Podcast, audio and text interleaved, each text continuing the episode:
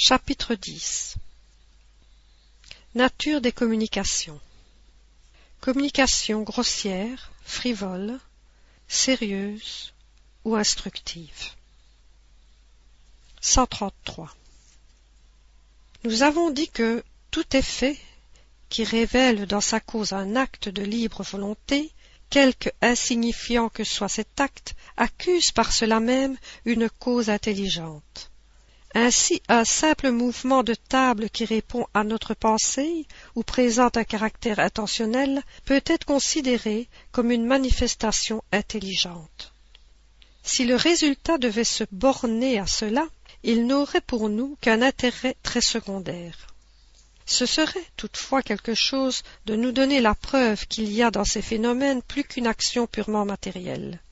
Mais l'utilité pratique qui en sortirait pour nous serait nulle, ou du moins très restreinte. Il en est tout autrement quand cette intelligence acquiert un développement qui permet un échange régulier et suivi de pensées. Ce ne sont plus alors de simples manifestations intelligentes, mais de véritables communications. Les moyens dont on dispose aujourd'hui permettent de les obtenir aussi étendues, aussi explicites et aussi rapides que celles que nous entretenons avec les hommes.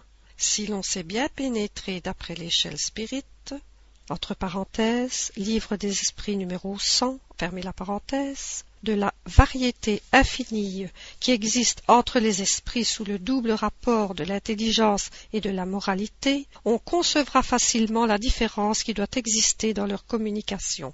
Elles doivent refléter l'élévation ou la bassesse de leurs idées, leur savoir et leur ignorance, leurs vices et leurs vertus. En un mot, elles ne doivent pas plus ressembler que celles des hommes, depuis le sauvage jusqu'à l'Européen le plus éclairé. Toutes les nuances qu'elles présentent peuvent se grouper en quatre catégories principales, selon leurs caractères les plus tranchés. Elles sont grossières, frivoles, sérieuses ou instructives. 134. Les communications grossières sont celles qui se traduisent par des expressions qui choquent les bienséances. Elles ne peuvent émaner que d'esprits de bas étage, encore souillés de toutes les impuretés de la matière, et ne diffèrent en rien de celles que pourraient donner des hommes vicieux et grossiers. Elles répugnent à toute personne qui a la moindre délicatesse de sentiment, car elles sont, selon le caractère des esprits, triviales, ordurières, obscènes, insolentes, arrogantes, malveillantes et même impies. 135. Les communications frivoles émanent d'esprits légers, moqueurs et espiègles, plus malins que méchants, et qui n'attachent aucune importance à ce qu'ils disent.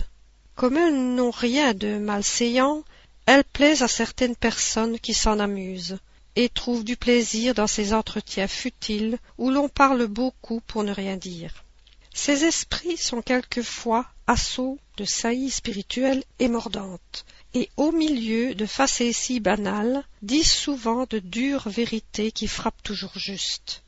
Ces esprits légers pullulent autour de nous et saisissent toutes les occasions de se mêler aux communications. La vérité est le moindre de leurs soucis. C'est pourquoi ils se font un malin plaisir de mystifier ceux qui ont la faiblesse et quelquefois la présomption de les croire sur parole. Les personnes qui se complaisent dans ces sortes de communications donnent naturellement accès aux esprits légers et trompeurs.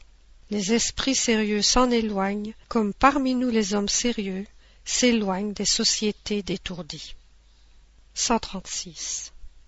136. Les communications sérieuses sont graves quant au sujet et à la manière dont elles sont faites toute communication qui exclut la frivolité et la grossièreté, et qui a un but utile, fût-il d'intérêt privé, est par cela même sérieuse. Mais elle n'est pas pour cela toujours exempte d'erreur. Les esprits sérieux ne sont pas tous également éclairés. Il est beaucoup de choses qu'ils ignorent et sur lesquelles ils peuvent se tromper de bonne foi.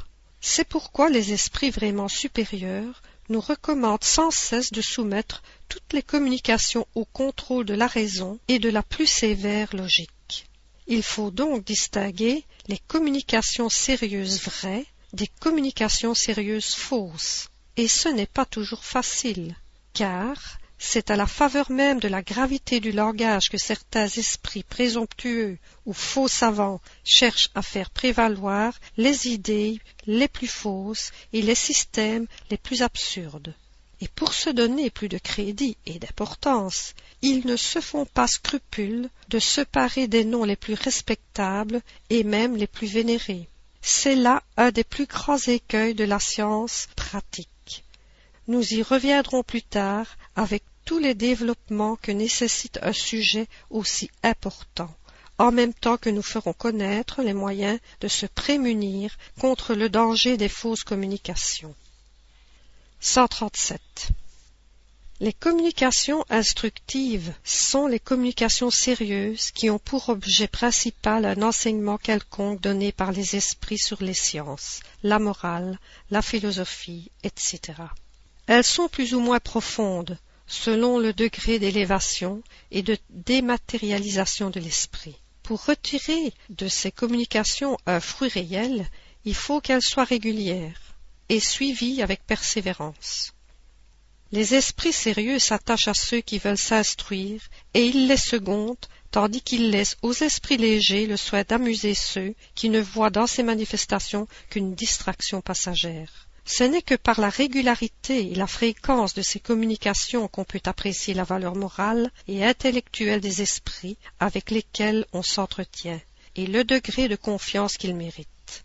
S'il faut de l'expérience pour juger les hommes, il en faut plus encore, peut-être, pour juger les esprits. En donnant à ces communications la qualification d'instructives, nous les supposons vraies, car une chose qui ne serait pas vraie ne saurait être instructive, fût-elle dite dans le langage le plus imposant. Nous ne saurions donc ranger dans cette catégorie certains enseignements qui n'ont de sérieux que la forme souvent empouleille et emphatique à l'aide de laquelle les esprits plus présomptueux que savants qui les dictent espèrent faire illusion. Mais ces esprits ne pouvant remplacer le fond qui manque chez eux ne sauraient longtemps soutenir leur rôle, ils trahissent bientôt leur côté faible, pour peu que leur communication ait de la suite ou qu'on sache les pousser dans leur dernier retranchement. 138. Les moyens de communication sont très variés. Les esprits agissant sur nos organes et sur tous nos sens peuvent se manifester à la vue, dans les apparitions, au toucher, par des impressions tangibles, occultes ou visibles, à l'ouïe, par des bruits, à l'odorat, par des odeurs sans cause connue. Ce dernier mode de manifestation, quoique très réel, est sans contredit le plus incertain par les nombreuses causes qui peuvent induire en erreur. Aussi, nous ne nous y arrêterons pas. Ce que nous devons examiner avec soin, ce sont les divers moyens d'obtenir des communications, c'est-à-dire un échange régulier et suivi de pensées. Ces moyens sont les coups frappés, la parole et l'écriture. Nous les développerons dans des chapitres spéciaux.